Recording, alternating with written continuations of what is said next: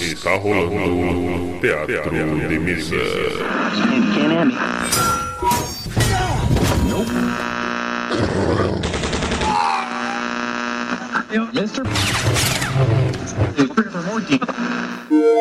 Bem-vindos.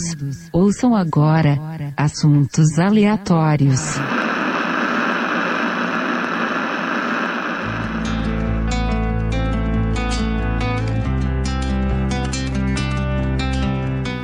Muito bem, muito bem. Aqui é Manuel Demen e eu já disse uma vez e falo novamente. Eu já gostava do D&D antes de jogar o D&D. Fala galera, Silvio Filho aqui e eu só digo uma coisa: eu já tinha ido embora, foda-se a Uni, foda-se o Bob, foda-se todo mundo. Ele tá revoltado, hein? Ah, maluco muito chato, mano.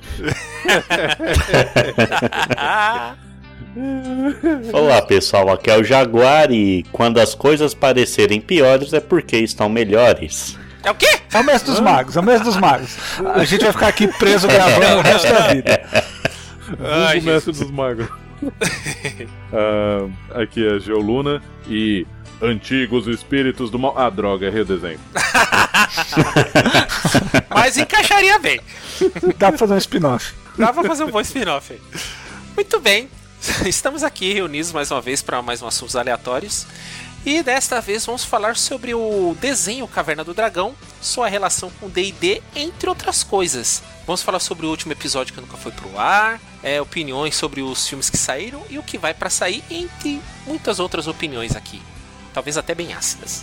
Teve filme, é? Teve. Devia ser apagado. Teve, eles andavam num carro lá, faziam um monte de coisa. Ah, aquele que saiu ano passado? Isso. Ai, meu Não, Deus. esse aí eu assisti. É, então, pronto. Você achou melhor que teve. Então tá, pessoal, vamos lá.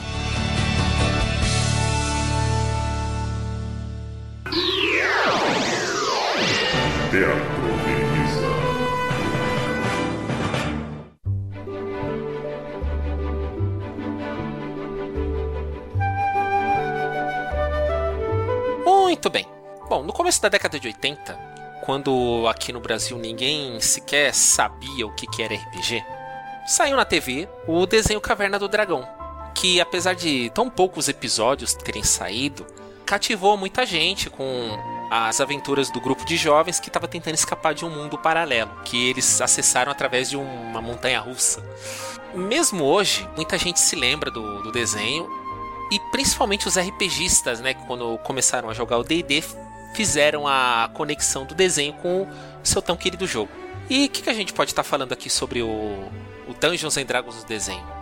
Hum, eu não lembro quando foi a primeira vez que eu assisti. Não lembra, Java? Não lembro, mas eu acho que tem bastante anos. Cara, a primeira vez eu não lembro. Eu sei que foi mudando de canal, porque eu não, eu não gostava de assistir os desenhos da Globo, não. Eu assistia os do SBT. Aí, mudando de canal, tava passando lá e acabou, acabou ficando, né? E pelo menos na época que eu vi, era uma coisa diferente, porque existia uma sequência, né? Uma linha de história. Não que no Brasil as, as coisas passassem na ordem certa, né? Passava na ordem que, que fosse e tá tudo certo. Largava. O, o- o Tarantino acha que sabe fazer filme ao contrário porque ele nunca assistiu nenhuma série no Brasil. Ele ia ver o que é uma linha de história toda bagunçada. Mas. Porque a maioria dos outros desenhos, pelo menos que eu tava acostumado, né? Que era, na sua maioria ali no SBT Looney Tunes, não, não tinha uma, uma ligação, uma sequência, né? Eram episódios isolados. Era aleatório, né? É, e o Caverna do Dragão, embora possa ser assistido de forma isolada, que você não perca tanto, mas ele existe uma sequência de história que, que não é o que tinha, não era o comum, né? Então acho que isso já chama um pouco de atenção. Ah, e pra quem, por mais que é, o RPG não tivesse tão difundido assim, tinha já ah, quem jogava videogame, esse tipo de coisa, já acaba se identificando um pouco, né? É, nos idos de 85, quando mais ou menos chegou aqui, eu não... Acho que foi em 86 foi rápido que estreou assim? no Brasil, né? Foi depois que finalizou lá fora, né? É de 83 a 85, A né? 80 Não, 83 até 86 durou, só que a primeira temporada No saiu Brasil em 83. começou em 86. Foi em Foi 86. 86. Ah, É. três anos de diferença. Em termos de coisa de TV, é um Pro Brasil curtinho. ainda? Não, mas se você pensar na, na época, a, a janela de lançamento no exterior pra cá era muito demorada. Filme era de, de dois. Tipo, tinha planejamento de dois anos, dois, três anos. Sim, Ah, sim. Tinha, uma- tinha uma diferença de janela muito grande. Se E, fosse um ano, era Claro, sei lá, rápido. demorou três anos pra lançar aqui. Foi razoável, tava dentro do, do previsto. Sim. Sim. Tava no prazo. O Silvio falou sobre a linearidade das histórias do desenho do Caverna do Dragão. E isso é como se fosse, vai, uma novela, entre aspas, né? Porque você queria saber o que, que ia acontecer no próximo episódio. Mas não era uma novela mexicana. Não, que essas foram todas pro SBT. Essa, essa já era um outro drama canal. Pra eles voltarem pra casa, era uma mexicana infantil. É, Era o, o Mexicano Júnior, né? Bom, enfim. E eu. Desculpa. Ai, caralho. Bom, enfim. Eu me recordo que não cheguei a ver a estreia do, do Caverna do Dragão na Xuxa. E assim como o Silvio falou que eu tava trocando de canal, tava passando esse desenho. E eu lembro que até era o primeiro que eu vi foi aquele A Prisão Sem Muros. Alguém lembra desse episódio? Sim. que tinha um monstro que parecia que ia atacar os meninos, mas meio que ajudava e atacava em seguida. Aí todo mundo ficava sem saber. Aí o mestre dos magos, pra variar, vem com aquele enigma, né? Não, porque tem o fulano de tal que tá preso numa prisão sem muros e blá, blá, blá. Não é dos gnomos? Que eles vão lá pra é, Vale dos Gnomo, Gnomos? É que tinha um monstro e tinha uma bruxa que tinha prendido esse mago na forma do monstro, que isso que era a prisão sem muros. Eu falei, pô, que sacada legal. Aí eu comecei a Você acompanhar. caiu no papinho do mestre dos magos. Eu caí no é papinho, isso né? que você tá falando. Você caiu Era criança, no papinho. mano. Me- Mestre dos Infelizmente, Magos é o mestre do caô pra criança, né? Nossa, cara, esse maluco é um filho da mãe. Esse cara aí. Cara, é um. Ele pô, era um mas vamos chegar é lá. que vocês não compreenderam É, ele. aham. Aff, não vem com esse papinho, não. Jaguar foi, olha lá, Jaguar foi aliciado. Foi, tá, perdemos. Eu não vou embora sem o Jaguar. É, eu não vi no lançamento, obviamente, porque não era nem nascido, né? Eu fui conhecer Caverna do Dragão ali já pra 95, 96. Bastante tempo depois. Porque antes disso. Nem, nem interessava esse tipo de desenho, né? Porque eu, eu sou de 88. E, e aí eu acho que entra também a, a, hora que você vê. As referências são um pouco diferentes, né? Porque quando você vê ali em 80, quem, quem viu no lançamento, por exemplo, em 86, é, as referências que tinha ao seu redor eram umas. Eu vindo em 95, eu já tinha outras referências, principalmente de RPG eletrônico, coisas desse tipo, então você já começa a conseguir linkar mais isso, né? Sim, sim. Até achei engraçado quando você falou, Demi, que você falou assim: ah, algumas pessoas que jogavam RPG linkaram o jogo com seu RPG de mesa. Falei, porra, se o cara não conseguisse fazer essa ligação, é o mesmo nome. Se o cara não fizesse essa ligação, Pelo amor de ele Deus, tá com né? um sério problema aí de. Não, mas aí é que tá. é, Jogou um no Perception. Era D&D e Caverna do Dragão, não era o mesmo nome. não é. Porque o que acontece? Aqui foi chamado de Caverna do Dragão. Se- só se você visse a abertura que tava lá Dungeons. Exato, é isso que eu tô falando. Se o cara, Aí é a não tá. ser que o cara tirou um no Perception, ele fez essa ligação. Exatamente. Mas aqui no Brasil eles colocavam um texto em cima. Sim. Imagina eu e o The Man. Crianção lá assistindo, pirando no desenho tal, não sei o que. A percepção de criança pra essas coisas não é tão específica. Tava escrito Caverna Ah, Dragão. não, se tá escrito Caverna É porque eu lembro de ter visto episódios que tava escrito Dungeons and Dragons. Mesmo no dublado. Então, aí é que tá, ô, ô Silvio. Porque o que acontece? Até saiu o D&D aqui no Brasil, Foi em 94 que saiu o D&D só, o jogo, né? 94, entre 94 e 95 saiu o D&D, já não passava o, de- o desenho mais. Ah, ah. Então, pra você ter uma lembrança, é, ainda mais que colocavam o nome Caverna do Dragão em E português, falava, e falava, né? aí você ficava meio que, pô, mas eu comprei esse jogo aqui, esse o Dungeons tem orc? Pô, tinha orc no Caverna do Dragão. Pô, que Ah, legal, será sim, que era é, a mesma então. coisa? Depois que teve uma reprise, passaram de novo, ou então matérias falaram, ah, que é Dungeons and Dragons, ah, porra, era isso aqui. Ah, então por isso, pra mim era meio óbvio, porque eu quando vi, já foi depois do lançamento do D&D no Brasil, e, e eu, Sim, eu sim. lembro de estar Dungeons and Dragons. Talvez eles tenham Então, mudado, colocado o nome global, né? Algo do tipo. Então, você já associou direto porque já tinha a referência de ser Dungeons and Dragons. Mas na época, nos anos 80 lá, não, não tinha o nome em inglês. Tava em português. E todo mundo falava, ah, Caverna do Dragão, Caverna do Dragão. Você nunca ligava com Dungeons and Dragons. Uhum. Só, só pra dizer o- a, a distância desse link, né? Você faz o link na adolescência e tal, mas eu só fui entender de fato quem era o mestre dos magos. Eu já tinha entendido que tinha DD e tal. Assim, vamos lá, né? Papo de gente velha. Depois do, do advento da internet, depois do advento do YouTube, aí eu fui ver uns. Aí eu falei, nossa, subiram. Tem uns episódios em inglês, eu vou dar uma olhada. E aí alguém falava, The Dungeon Master. Aí eu falei, nossa, isso, filho da puta. Quer dizer, Caramba, velho. É, queimou o nome de todos os mestres de D&D isso aí. Quer dizer, todo mestre é um filho da puta, é isso? E não? Ah, talvez só um pouquinho, vai. Depende. Cite um exemplo. Eu. Não, você é. A, a sua, a sua opinião ela é, ela é deturpada por interesses pessoais. Não foi válido. Seu voto foi anulado. há, há conflito de interesse. É, conflitos de interesse. Ai, mano, enfim. Não, porque é aquela coisa. O mestre até pode ser um pouquinho filho da puta, mas ele tava sendo demais. Eram cara. crianças, né? Porra, o cara era muito filho da puta. No hope. Imagina a primeira vez que os moleques jogam e o cara já fazendo aquilo. Nossa, que horror, mano. Eu não teria coragem de fazer isso. Eu, eu assisti o primeiro episódio hoje só pra dar aquela. ah, na, na real, o que aconteceu? Eu caí da cama, acordei cedão. Eu falei, meu, o que eu vou fazer? Eu falei, vou maratonar Caverna do Dragão, foda-se, vamos nessa. Aí, o primeiro episódio, a primeira coisa que essa galera encontra é o Tiamat.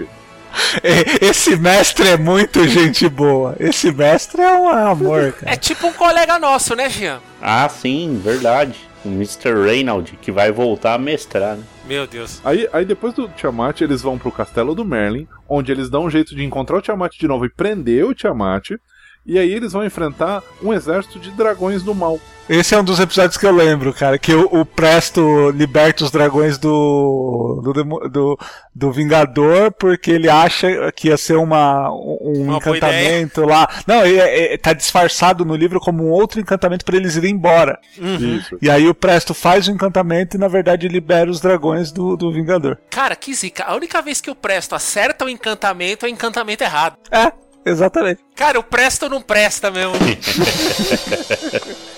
É a única vez que ele não depende do chapéu. O erro tá ele achar que o chapéu é o elemento de poder Tá vendo? É as entrelinhas aí, ó. Pera aí, mas esse episódio é aquele Noite Sem Amanhã, não? É a noite sem amanhã. É o primeiro episódio. Nossa, eu lembro desse.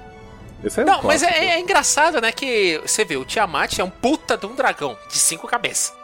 É o deus dragão. É a deusa dragão. Legal que eh, joga ele num buraco e fecha, aí o bichinho dorme lá dentro. Tá tudo certo, exatamente. Resolveu o problema. É, é tipo um passarinho, né? Você coloca ele na gaiola, quando você tampa, o bichinho dorme. É igual, é igual colocar sal no rabo do pica-pau, resolve. Exatamente.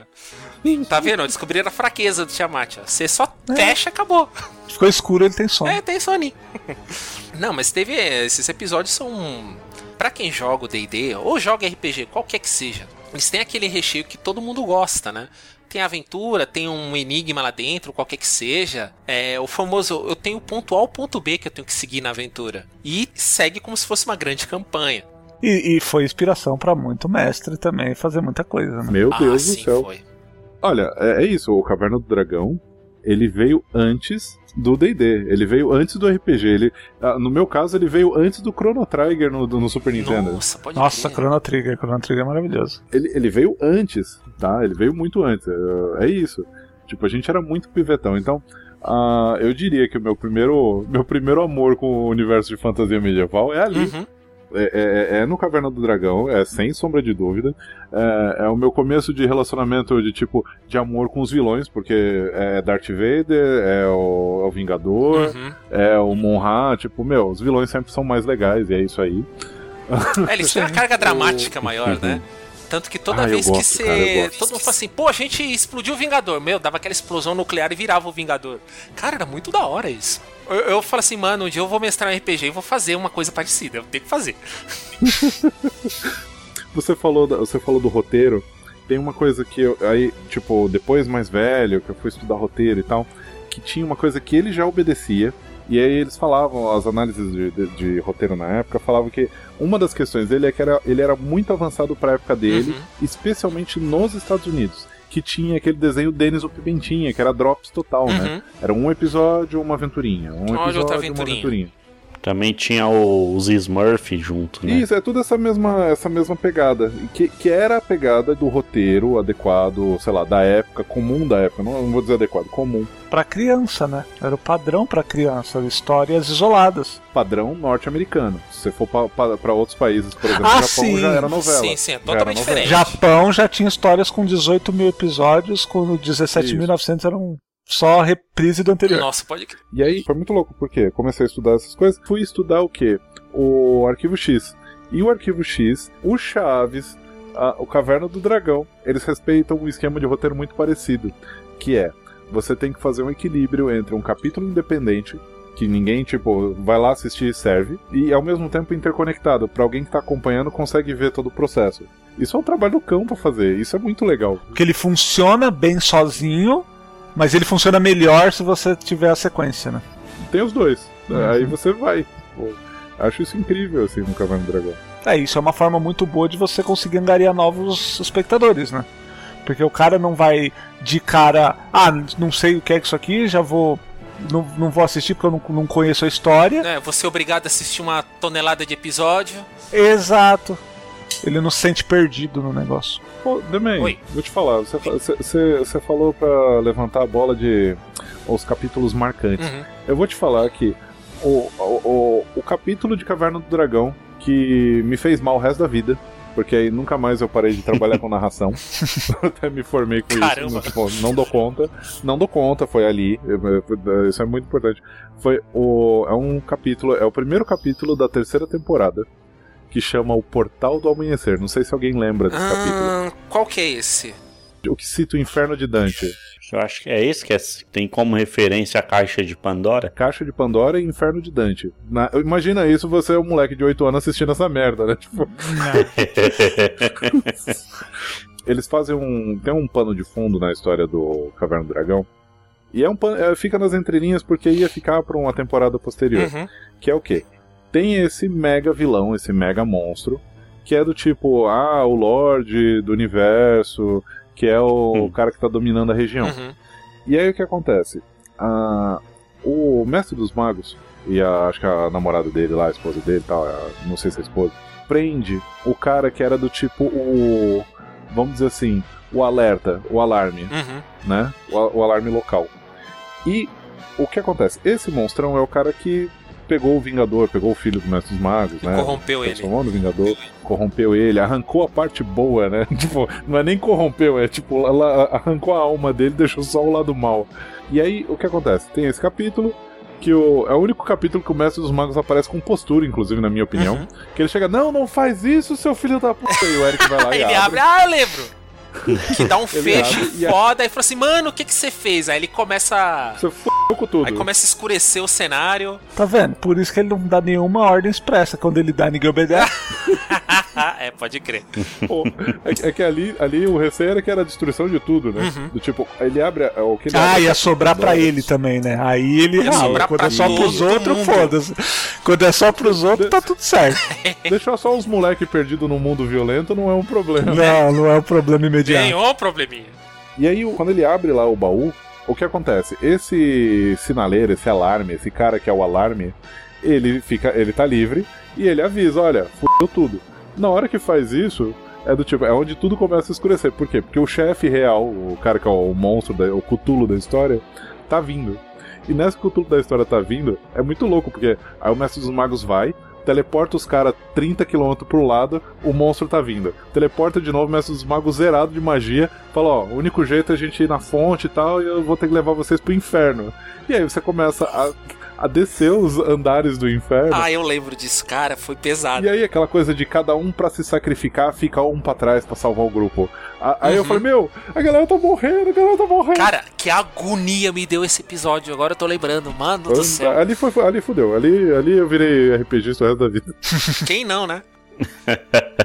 Eu nem sabia o que que era, mas... Não, e no final que todo mundo falou assim: meu, olha, é o seguinte. Se ninguém se unir, vai todo mundo se ferrar. Então, você vem pra cá, fica do lado, ele até chama o Vingador, fica todo mundo junto, ah, armado pra acontecer alguma coisa.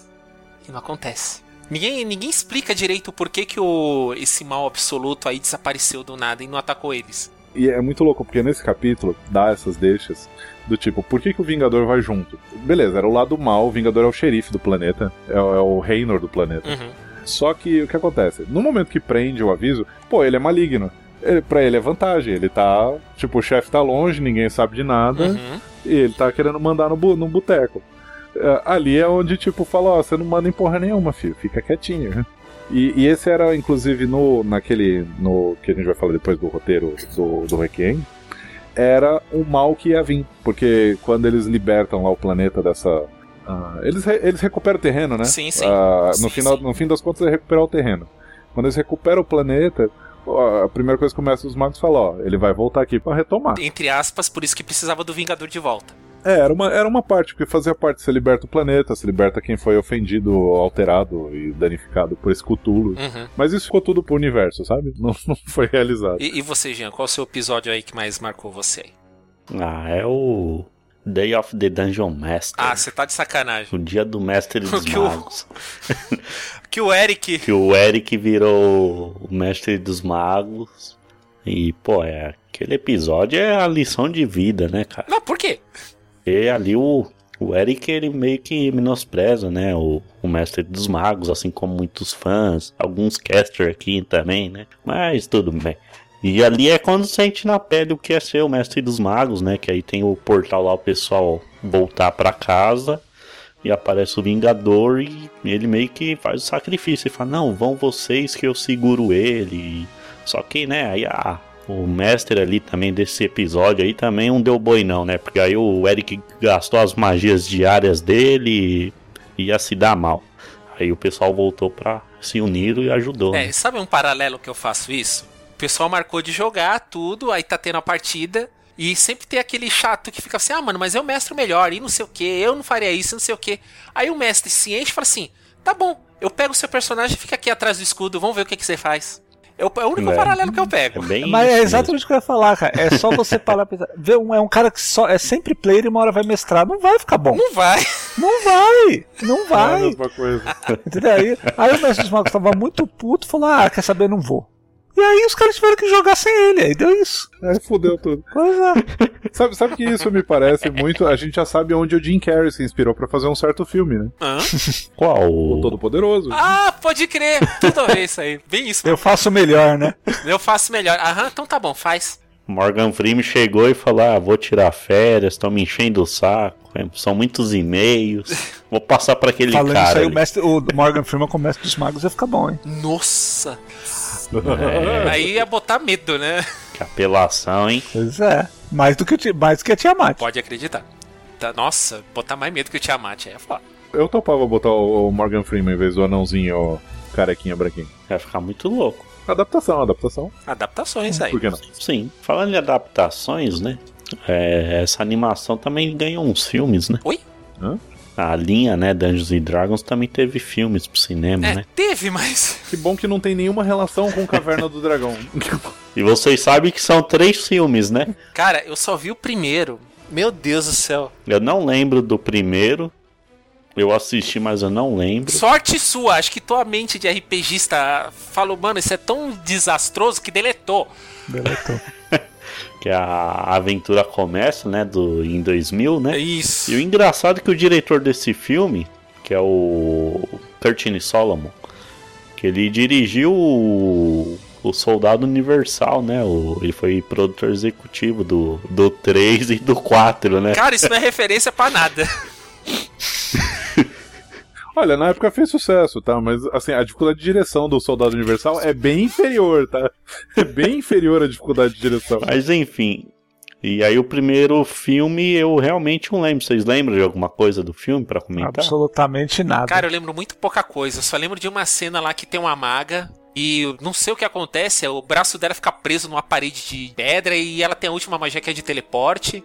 Aí acho que tem o guerreiro lá, ele tem que cortar o braço dela na hora que ela soltar a magia, que senão não vai ter como ela concentrar pra soltar o teleporte. Ah, eu lembro dessa cena. É tipo 172 horas, só que com teleporte. Exatamente. Aí ele arranca o braço e ela usa magia, ele se salva, mas depois regenera o braço dela, né? Nossa, aí eu, eu acho que não, cara. Acho que o mestre. Mas, mano, mas o filme é muito ruim. É muito ruim. O segundo eu lembro, porque eu tinha o VHS em casa. Ah, mas é outro filme ruim. Cara, o pior é que esse- esses filmes de D&D, tudo deu preju. Isso é só bomba? Só bomba? O pessoal não soube pegar o, o espírito do D&D pra colocar no filme. 2000. O, o primeiro foi em 2000, o segundo 2005. 2005 é uma, é uma série pra TV. O terceiro, 2012. Aí já no segundo filme, né, que era o Poder Maior, a- eu lembro que a capa já trazia até o logo do D&D aí, a terceira edição, a 3.5, né? Que é aquele Dungeons and Dragons com a espadinha. Eu só soube desse terceiro, cara, é, recentemente, quando eu tive que pesquisar, eu nem Não, sabia. esse é o segundo. É, que é o do Poder. Maior, né? O Wraith of the Dragon God. Nossa. Tudo bem, né? É tradução, caras. e aí do segundo eu lembro do, da cena do dragão de gelo, né? Que, se eu não me engano, ele come o clérigo. No verbo comida, tá? Do sentido gastronômico. Exato, não do bíblico. Exatamente. E aí o, o grupo acho que faz uma bomba e o, e o dragão engole e depois explode, aí fica o braço do clérigo assim congelado do lado deles. Nossa. Meu Fato curioso. Deus. E quem dirigiu esse filme, né? O diretor foi o Gary Lively, né? Ele dirigiu o Hellraiser 3 e 4, né? A Volta dos Mortos Vivos 3. Pô, a, morte, a Volta dos Mortos Vivos 3 é maravilhoso. Isso aí já prova que a culpa não foi do diretor. Foi do roteirista. Pois é. Então eu acho que por isso que mostrou o braço do clérigo, né? Que já é do. e aí, também dirigiu o trailer Hellraiser do, do Motorhead, né? Olha que da hora. Hellraiser. É, da hora. então, o problema não era o diretor, era o roteirista, velho. É, a culpa é sempre do mestre, tá vendo? É sempre... A culpa é sempre do mestre. Ai, meu Aí Deus. depois veio o terceiro filme, né? Só que o terceiro filme eu não assisti. Né? Chama O Livro da Escuridão, em 2012. Alguém chegou a ver? Eu, esse eu nunca nem ouvi falar, cara. Também não, nem sabia que tinha. Eu só soube recentemente quando eu tava fazendo a pesquisa aqui pro cast. E o diretor ainda é o Gary Lively, né? Ele também dirigiu esse filme. Uhum. E eu vi umas entrevistas com o, o- a galera que é diretor, contando o contexto, uma, né, um- matéria da época, tudo. Não era tão, não tinha tanta matéria quanto tem hoje de qualquer coisa. Uhum. Mas ah, o o cara contou um negócio que eu falei, meu Deus do céu. Ele falou assim que tava tendo uma briga entre o, o cara que era dono dos direitos do, do, do filme de 2000 Aham. e a empresa. E na época tinha um orçamento de, de 35 a 40 milhões de dólares. Era um puta no orçamento, não era um orçamento Porra, pequeno. em 2000? É muito dinheiro em 2000. E aí o que que rolou? O cara tinha o projeto, ele tinha comprado os direitos do Dragonlance e tal. E aí eu não sei que teve que uma briga judicial lá, que alguém que tava apitando essa parte falou: "Não, você que vai ter que dirigir". E, e assim, eh, sendo que o cara tinha eh, trouxe pra entrevista do tipo James Cameron. Nossa! E aí o James Cameron, é, dois anos depois do Exterminador do Futuro 2. Aí o falou que essa, essa pessoa que apitava falou: "Qual é o seu currículo pro James Cameron?" Ah, mano! Nossa. Não, eu quero que você dirija, seu filho da puta. Ele... Ah. Eu sei que era alguma coisa judicial e ele Meu foi obrigado Deus. a dirigir aquilo. E- Ele já tava 10 anos batalhando pelo projeto. Só que aí, na hora que ele consegue o projeto, alguém fode com ele em cima. E pronto, aí não tem o que fazer. né? Caraca, velho. Ele não queria, ele não queria que fosse aquilo. Deve ter sido muito frustrante. Cara, e é o cenário do Dragonlance, que é um dos melhores cenários, é, tipo, depois do Forgotten Realms, é, de fantasia do D&D mais épico que tem. Fora o, o universo expandir, né? Os jogos eletrônicos, todo o universo de literatura. Cara, é muito rico o cenário do Dragonlance. Esse filme do, do- da década de 2000, ele veio na esteira do quê? Porque o desenho já, já tinha sido feito há muito tempo, não estava tão em alta. O que estava sendo lançado na época eram os jogos, né? O Baldur's Gate tinha sido lançado ali na- em 98. Muito bom. Do que que veio na, na sequência pra ter essa ideia do filme? Eu até fui olhar e falei, eu fiquei na dúvida, será que veio na rabeira de Senhor dos Anéis, uma coisa mais épica? Mas não, Senhor dos Anéis veio depois ainda. É, o Senhor dos Anéis é 2001, né? Mas tá já rodando. né? Sim, já tava rodando. Será que veio pra a lança primeiro pra pegar uma fatia dessa galera que já vai querer assistir? Exatamente. Porque a, de certa- a produção isso. foi toda da Warner, né? Dos três filmes. Ah, então provavelmente é isso.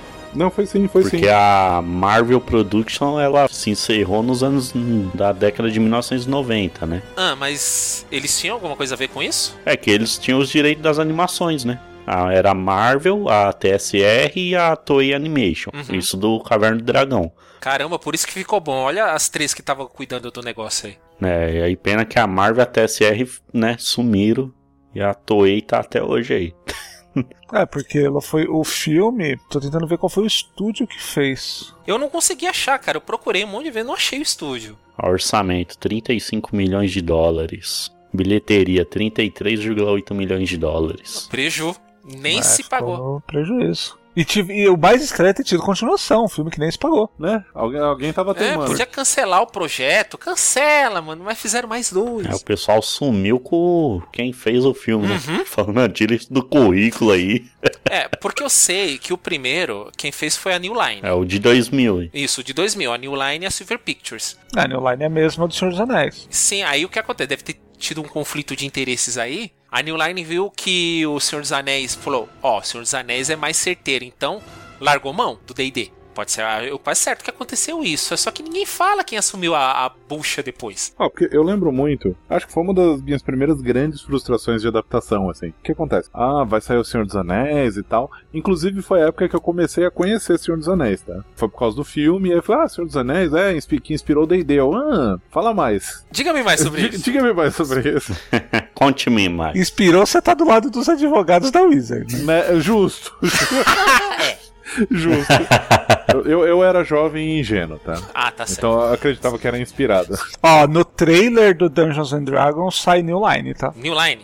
No, no trailer clássico do primeiro sai New Line. E eu lembro muito de, tipo, aí falaram, meu, a gente vai lançar D&D. Porque sim, foi essa, aproveitar. Tava um puta de um hype em cima do Senhor dos Anéis, vamos aproveitar e botar uma coisa dentro. E, e assim, tinha um orçamento grande. Era o Jeremy Irons que tava, era o vilão. Porra, era o, Jeremy, era o Jeremy Irons que ia ser o vilão.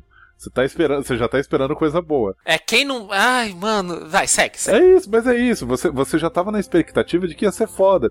Você pega a princesa lá que virou a princesa nada. Meu, ela tinha sido a mina do Beleza Americana, que foi um puta do filme foda, sabe? Então você Uhum. tava, tipo, super envolvido. E aí eu lembro de passar numa, numa livraria e tinha o- aquele mega livro especial com fotos de produção que eu Uhum. não tinha nenhuma condição infinita de comprar, sabe? Tipo, eu olhava aquilo lá e falava, meu, nunca vou ter dinheiro pra comprar um livro desse. O olho até brilhava, né? Nossa, que, aquelas fotos de Forgotten Realms com cenários. Eu falei, meu, vai ser um puta filme. Aff, que tristeza. Cara, que que Tristeza, velho. Deus do Ah. céu. É, você vai na expect... é, é- é a história da expectativa, né? Você foi com muita expectativa e expectativa é a mãe da merda. É, a expectativa é a mãe de todas as decepções. Ó, aqui no no 2 é First Look International, Nunca ouvi falar junto com uma tal de Zinc Entertainment. Nunca ouvi falar de nenhuma das duas. Esse 2 foi pra TV. O 2 não foi pro cinema, foi direto pra TV. Foi direto pra home video? É, que tem aquela categoria, filme de cinema na época, né? E filmes para TV, que era já mais Que é o baixo home orçamento video, né? e tal. É, o home video, é o home video. Vai direto pra locadora e pra TV. Isso. Então o segundo é direto home video. Ah, então é por isso. Por isso que é por, por estúdios menores. Nossa, Medo. Que medo. Eu acho que teve um hype, né? Assim, muitos fãs querendo uma adaptação pra TV, né? Ou pro cinema. Só que o, esse primeiro filme não tem relação nenhuma com nenhum cenário, né? Do D&D oficial. É, só é D&D no nome. Tem as classes ali, tem um guerreiro, tem uma maga, tem um clérigo, tem, Um draw, uma draw. tem um ladrão. É, tipo, é o mundo de fantasia. É uma história, assim, clichê e um roteiro, Clichê. né? Ruim. Cara, mas é. Mas o- beleza, O Jeremy né? Irons é um puta ator, cara, mas nesse filme ele tá horrível. É porque aquela coisa, orientação do diretor seguindo o roteiro. Mas, mano, tá horrível, ele tá muito ruim. Ele tá, ele tá quase canastrão, mano. Não, não adianta você ter um puta ator. Se você não der. Você fala, ó, eu preciso disso, exagera. É, Tá bom, exagera. Nossa, ele. Na hora que ele pega o poder ali. Ah, não, mano. É, então, a não ser que você tenha um puta ator tipo o Alpatino, não adianta. Você vai ter que. O cara tem que ser dirigido. O, o cara tem que ter um personagem de verdade. Sim, tem- exatamente. Tem que conseguir viver o personagem. O que eu acho é que. Aí entre as duas coisas, né? Uma, se for fazer o filme que os fãs querem ver, vai ser um filme que só os fãs vão ver. Uhum. E, e aí que eu falo, aí falando do, do original, né? O Senhor dos Anéis, como o próprio Ageu falou, você vê a diferença. É um filme que é uma adaptação, Mas quem não é fã consegue assistir. Sim. Por mais que seja cansativo, por mais que seja longo, por mais que tenha 400 finais diferentes, ok, dá pra assistir. A história é boa e dá pra assistir.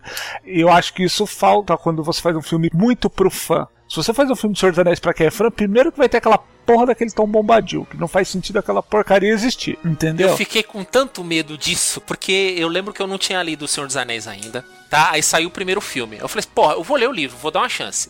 Já fiquei feliz que no filme reduziram a um ter... não, um quinto a duração do aniversário do Bilbo. Já durou pra caralho. E, e no filme durou pra caralho, mas no livro, cara, é o primeiro teste. Nossa, no livro é 100 páginas. É o primeiro teste pra ver se você quer ler mesmo aquela porra. Aí beleza. Pra ver se você pode. Aí passou disso, falei assim, ah, agora foi, né? Aí Tom Bombadil, cara, tem gente que fala que gosta. Pra Não, mim, tão bombadinho. eu abro o livro, eu arranco aquele capítulo, não faz diferença. Pois é, cara. Pois Você é. pula aquele capítulo, tranquilo, não, não acrescenta nada. Então, mas é isso que eu tô falando. E imagina se você faz um- uma coisa muito fiel. E, e eu falo por mim, igual eu comecei a ler, a ler mais livros mesmo, por conta da minha idade até, com Harry Potter. Certo. Foi o que eu comecei a ler. E quando eu vi os filmes, eu falava, não, eu não quero ver esse filme. Esse filme não tem nada a ver com o livro. Só que é aquela questão que você tem que entender que é uma adaptação. Adaptação. Se for pra ser fiel igual, lê o livro. O livro tá lá, pra sempre, É. pra você ler. Então a mesma coisa o D&D. É um mundo muito rico. É um mundo muito Uhum. grande. É, eu acho que ele tem que ser feito com uma, lógico, com uma, uma certa fidelidade, mas Uhum. é, nunca vai ter a, a profundidade que aí na época do filme já havia, né, o D&D no Brasil, a gente já jogando, de quantas centenas de partidas você jogou, você não vai achar aquilo no cinema, não adianta. Não vai. Então eu, eu, eu acho que isso acaba sendo um pouco complicado de agradar os fãs por causa disso, e quando eles tentam chegar um pouquinho além, quem não é fã se perde nisso, né? É, eu acho que a bola fora é eles tentarem simular, entre aspas, é, uma aventura de RPG. Eu acho que a, o acerto seria se eles colocassem o cenário ali e um grupinho lá pra viver a aventura. Ponto. O, o fã, ele vai reconhecer o cenário ele vai falar assim, pô, eu tô reconhecendo isso, um easter egg aqui, outro ali, o famoso o fanservice, né, que todo mundo gosta, todo fã, todo fã quer ver. Sim. E uma história que agrade um pouco o fã e agrade pra quem não é fã entenda a história e ache legal também. Sim. É, é, fazendo comparativo com Senhor dos Anéis, você consegue ver os elementos de RPG ali. Com certeza. Não é uma, uma aventura narrada, mas você consegue ver em Minas, em Minas quando tem o Nazgûl, você consegue entender que ele tá dando um fear, que o, o, Gandalf Sim. tá vindo com um blast ali. Você consegue ver alguns elementos do RPG que não precisa estar descarado, mas quem é fã sabe. Já vai pescar. Então você consegue alimentar os dois lados. Mas eu acho que veio sem muita força, né? O filme também não teve muita força e acabou ficando Uhum. perdido. É, ficou perdido no- nas entrelinhas aí. Uma, uma coisa que o pessoal foge muito é o seguinte: toda adaptação ela é uma mudança de linguagem, de mídia, né? Então, tal livro, tal história foi pensada para tal livro. Ela foi pensada em livro. Ela foi pensada numa determinada mídia, uma determinada linguagem, um universo de como você se expressa. E aí, quando você pula para outra forma de expressão, ah, o pessoal muitas vezes, eu, assim, eu vejo a galera se atropelando muito, ou porque tá tentando ser muito cioso, ou porque tá ligando foda-se demais. E, na verdade, é, assim, é você manter o espírito da coisa. Se você tiver o espírito da coisa, você vai ver todo mundo feliz. E outra coisa também, você não tentar resumir 200 sagas em um filme de uma hora e meia ou três horas. Tipo, pega uma história, adota uma história, sabe? Faz um conto, assume uma crônica e vai, sabe? Mas pega o espírito. Se toda adaptação ah, do seu filme, do seu desenho, tiver o espírito da coisa, você vai ver a galera feliz. O que você vai ver a galera infeliz é do tipo, você inventa um, um personagem idiota que não tem, não tem nenhuma relação com o jogo. Você mantém o espírito da coisa. A essência, né? Você mantém É, a é essência do Mantém a negócio. essência, isso mesmo. Isso. Você faz essa adaptação, ela vai, cara. O Silvio falou sobre adaptações aí. Eu vou pegar como exemplo a adaptação do Silent Hill. Maravilhosa. Nossa. Tipo assim, eu joguei o, algum tempo alguns jogos. A essência do jogo tava lá. Sim. Tipo, não estavam os personagens que a gente tá acostumado a ver lá no jogo. mas só ver aquela ambientação que foi o que acertou. Eu acho que é justamente entender que adaptação não é transcrição. Isso. Uhum, exato. Isso é muito importante. Então, igual eu, primeira coisa que eu vi do Silent Hill, falando do Silent Hill, falando de adaptações, eu já, na hora eu, eu fiquei com falei, peraí, é uma mulher procurando a filha, no, no, no jogo é um cara procurando, já tá. Mas depois você vê que aquilo é Silent Hill. Ponto. Uhum. Independente dos personagens que estivesse ali, a cidade. O, o personagem principal de Silent Hill é Silent Hill, é a cidade. Exatamente, tanto que não é o nome do personagem. Você fala o nome Isso. do lugar. Exatamente. E é a mesma coisa. O personagem de D&D é Forgotten Realms, é Dragonlance. Dragonlance, é, é o pano de É o fundo. Greyhawk. É o Greyhawk, exatamente. No Caverna do Dragão é o carro da p. Melhor filme de Caverna do Dragão já feito. Cara, pra mim serve de último capítulo aquele ali. Pra mim é o melhor. É o melhor que mostra como o Mestre dos Magos foge. Ele vai pra trás da moitinha. Aí você para pra pensar que uma propaganda de carro foi melhor que um filme de 40 milhões de dólares. É foda. Exatamente.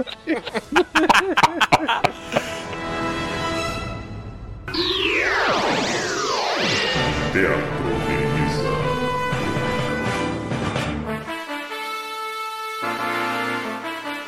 Sobre o último episódio, vocês leram a- o, o roteiro original, a adaptação em quadrinho, qualquer coisa? O que, que vocês acharam? Sim, o roteiro. Sim, quem quiser ver, tá lá no site do Teatro de Mesa, né? Só acessar lá e Opa. pesquisar. Link no Tem post. o roteiro em duas partes e tem o quadrinho também. Eu vejo muita gente metendo pau no roteiro. Eu acho que o roteiro tem a cara do que foi a série. Sim. Porque eu acho que assim, o último roteiro é muito bom. No sentido do que é a série.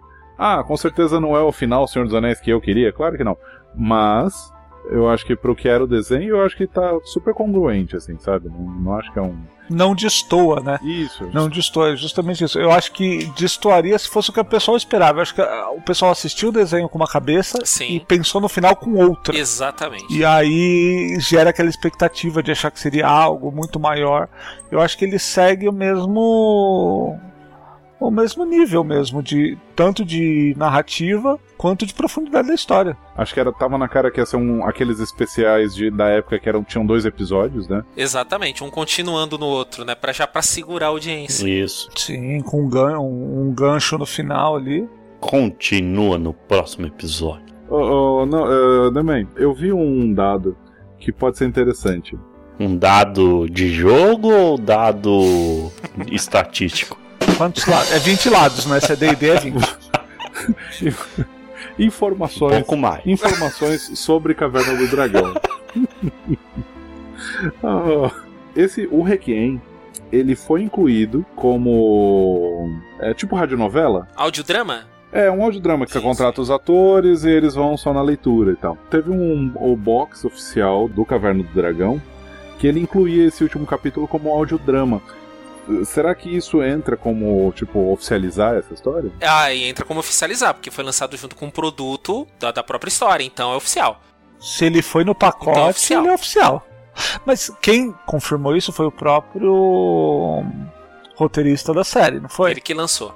Então já é oficial, né? Então foda-se o Wizard. Já, os caras falou já tá falado. Mas foi oficializado como produto, entendeu? Sim, ele escreveu e entregou lá pra diretora de programação do, do canal na época, né? Uhum, E eu gosto de- do, né, do plot final, eu acho legal. uhum. Ah, eles não têm que destruir o Vingador, tem que fazer se redimir, né? Eu acho legal isso.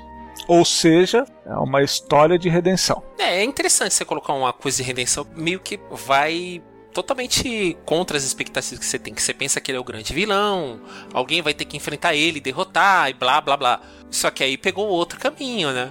Aí você fica, nossa, quem, quem vai derrotar ele? É, só que fica aquela coisa, a história de redenção, eles estavam ali pra libertar a essência boa do Vingador.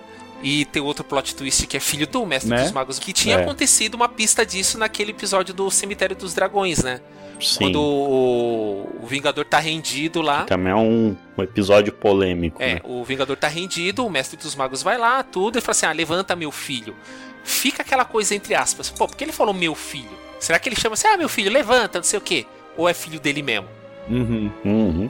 Caraca, mas aí a galera que assiste tem uma dificuldade mesmo em entender, né? Ah, com certeza. Não, mas só que aí você entra em outro critério. Porque quando você fala filho, aqui você entra em ditado popular no Brasil. Sim. Ô meu filho, chega aí. Mas aí você tem que analisar, o mestre dos magos quando fala com todo mundo fala assim ou só com o Vingador? Chama os meninos de aventureiros. E o Vingador de Vingador. Então, então se na- naquele momento ele fala meu filho, porque é meu filho, pô. Ainda mais o jeito que ele fala, né? Ele fala, ele fala com emoção, né? Exato. E você fica com a orelha em pé, ainda mais depois que tem o outro episódio. Co- Como é que era o episódio? É um que tem o dragão de gelo e de fogo lá, que ele vai invadir uma cidade. Aí. Acho que mostra uma flor. Não, tem uma flor lá, uma planta lá, que só tinha naquele reino e mata o dragão demônio. E eu lembro que o Vingador tinha feito um acordo com o Presto. Ah, se você me livrar desse dragão aqui que eu não consigo controlar, eu libero vocês. Aí chega no final da aventura, o dragão desaparece. Tem os orcs lá, eles vão partir pra cima dos meninos lá, que eles tinham sitiado a cidade. Aí o Vingador para no meio e fala assim: ó, volta todo mundo que eu tô cumprindo o acordo e acabou a história. Honrado, hein? Lawful Evil, total, né? Isso, aí o que acontece? Mostra os meninos indo pra um lado fazendo piada do Vingador e tem o Mestre dos Magos. Aí ele fala assim: pô, o Vingador foi o maior erro que eu cometi e tudo, e chorando. Aí você fala: pô, mas qual que é a relação desses dois, mano? Uhum. Chamou de filho, será? Só que nunca confirmaram. Então você acaba abstraindo, você acaba esquecendo. Aí sai esse roteiro que confirma, você fala: ah! Finalmente! Tudo se encaixou. E só fez anos depois com o roteiro, hein? Aí aparece o Bender na sua cabeça. Ah, agora eu entendi, agora tudo faz sentido.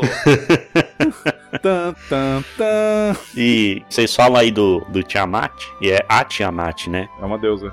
É que impressionantemente foi dublado por um homem, né? Tanto na versão original quanto na nacional aqui. Porque dragão não pode ser fêmea, né? Nossa. é. Porque no DD, Tiamat, né, a deusa Taquices, né? Hum. Mas é aquela coisa, como é, fala assim, ah, é criança, não sei o que, provavelmente nessa é um dragão, então bota a voz de homem. Tô nem aí. Teatro.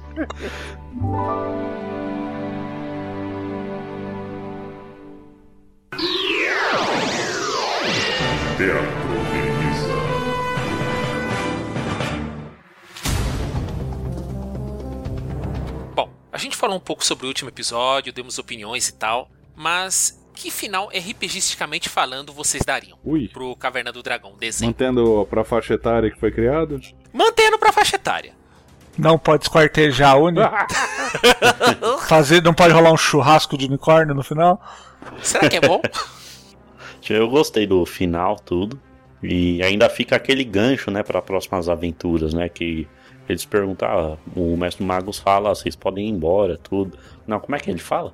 Ah, vocês podem ir pra casa ou continuar as aventuras aqui. É, ou muitas outras aventuras o aguardam por aqui, não é? Tem um mal muito maior que tá, vai ameaçar o reino. Vocês podem ir embora, mas se vocês puderem ficar pra ajudar, ia ser bom.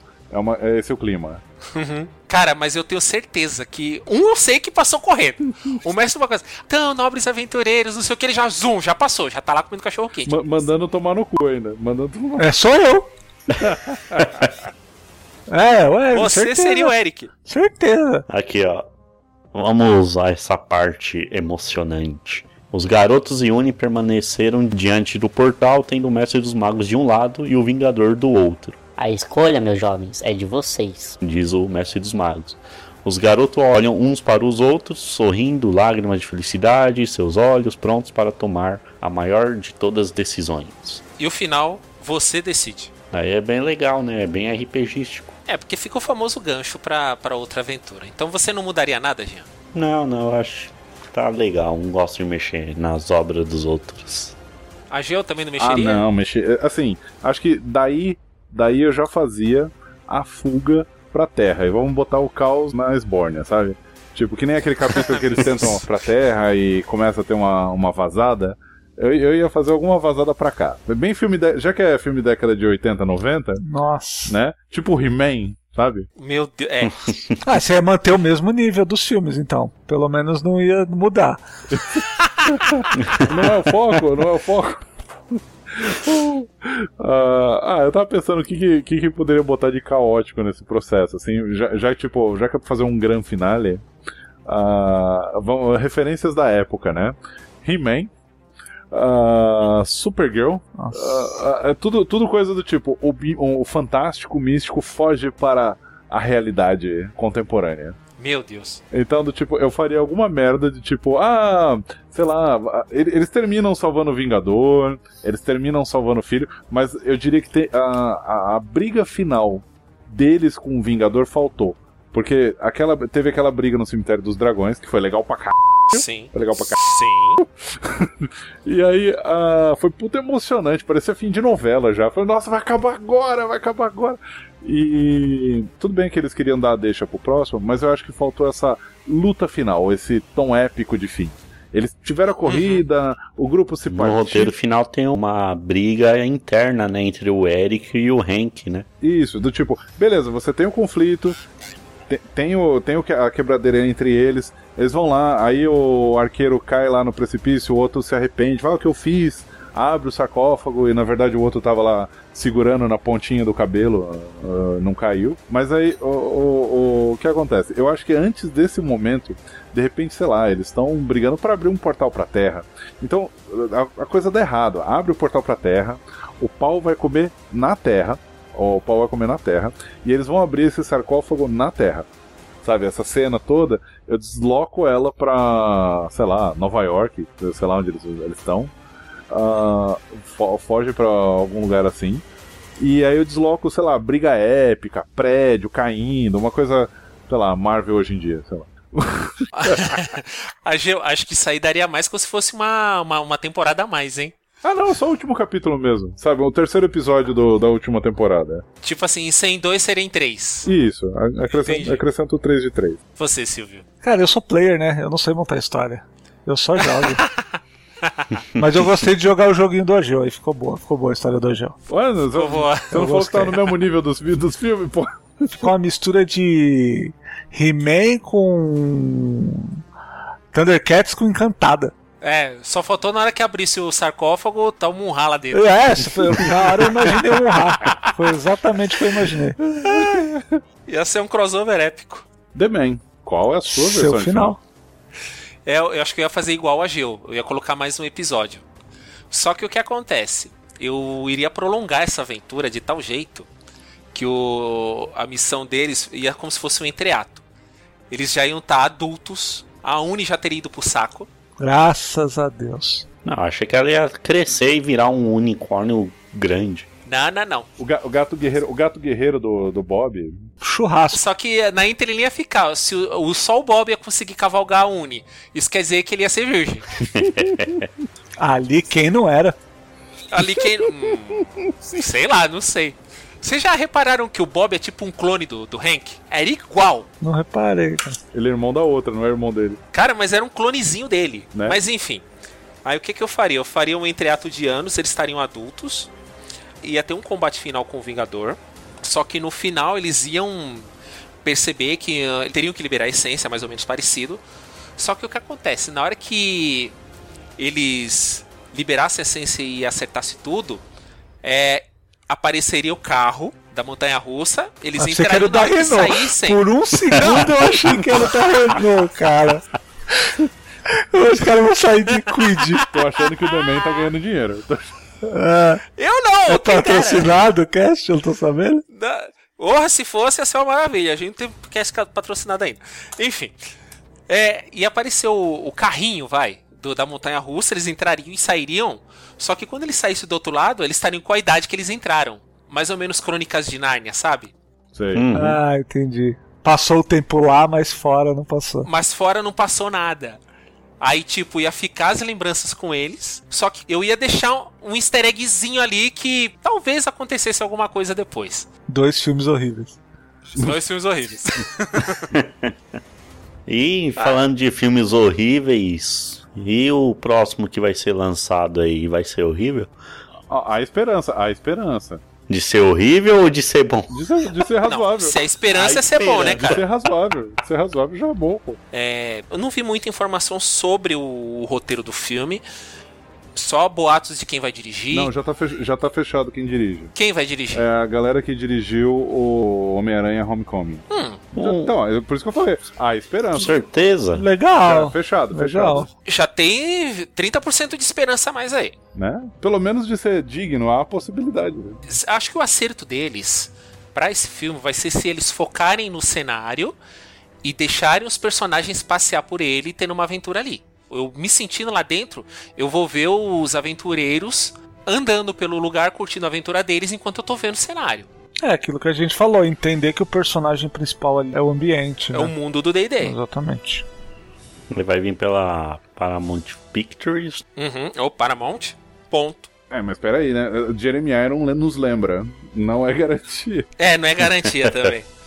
É, mas só o caso dos diretores estar lá, eu creio que atualmente diretores eles influenciam muito no roteiro, tem muito mais vai um quê de liberdade pra fazer isso, acho que tem potencial de ser uma coisa boa. Tomara.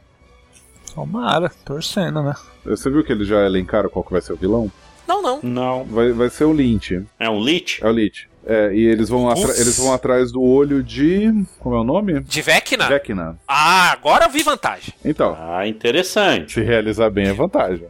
É, porque é um dos itens únicos que tá perdido no D&D. Tem o olho de Vec na mão e tem mais um item que agora eu não lembro. Então é isso. O vilão da história é o Lich. ah, e eles estão indo atrás do olho de Vecna. Esse é o. Que é o artefato. Só que o Lich é por causa do Baldur's Gate, que foi relançado, né? Que é o retorno do, do Lich lá, né? Pode ser. Não duvido.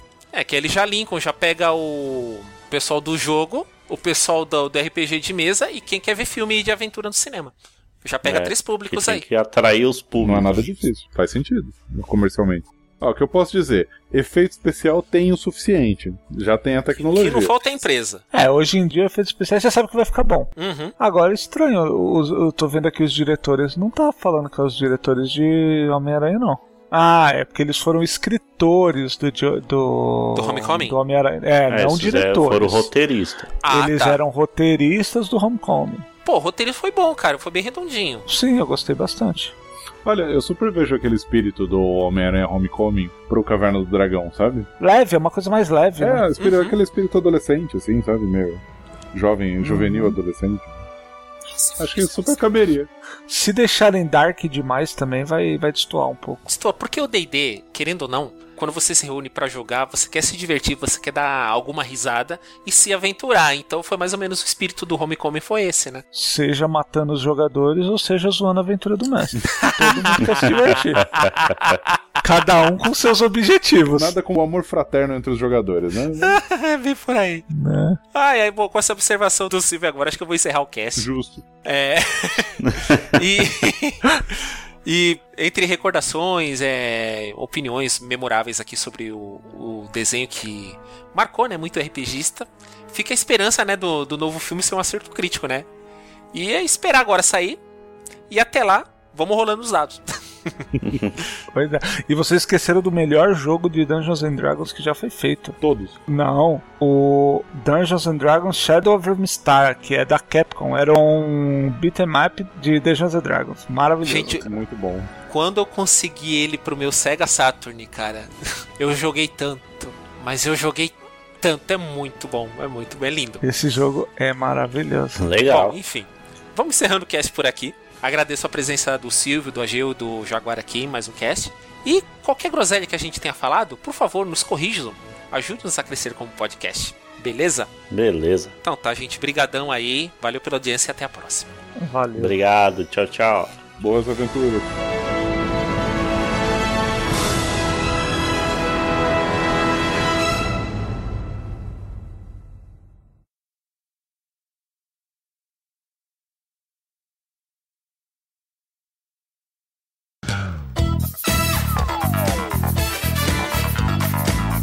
Agora eu vou te falar, o Jeremy Irons é um bom ator, mas ele, é- ele escolhe uns filmes ruins, hein?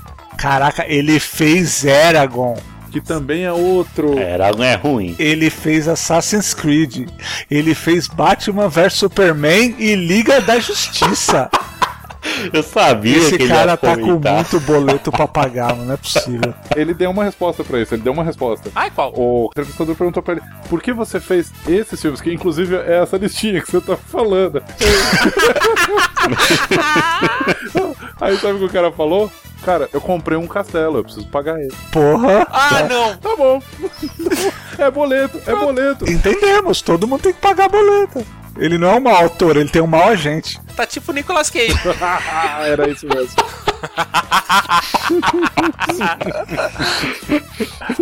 Ai, Caramba.